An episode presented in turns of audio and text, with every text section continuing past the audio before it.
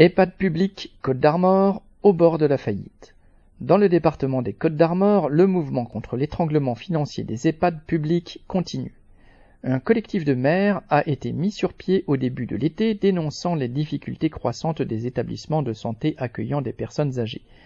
Puis le 10 octobre à Plédran, commune de l'agglomération de Saint-Brieuc, une trentaine de directeurs d'EHPAD en grande difficulté financière ont remis symboliquement les clés de leur établissement au président socialiste du conseil départemental et au directeur de l'ARS.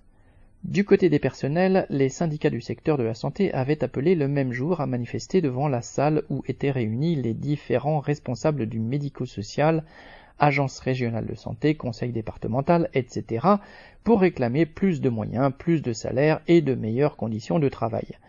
Pour l'instant, quelques aides exceptionnelles ont été accordées par l'État et le Conseil départemental aux établissements proches de la faillite, mais ces mesures ne suffiront pas. La mobilisation continue donc car personne n'a envie que les EHPAD publics deviennent, comme les EHPAD privés, des usines à cash sur le dos des anciens. Personne n'a oublié le scandale Orpea. Correspondant lutte ouvrière.